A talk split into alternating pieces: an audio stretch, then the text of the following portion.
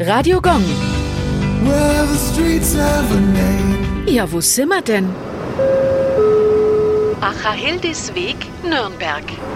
Dieser Weg liegt im kleinen Stadtteil Mohrenbrunn. Benannt ist er nach der heiligen Achahildis. Sie war im Hochmittelalter, so um das Jahr 1100 herum, eine bekannte und beliebte Wohltäterin und Kirchenstifterin, die im heutigen Wendelstein lebte.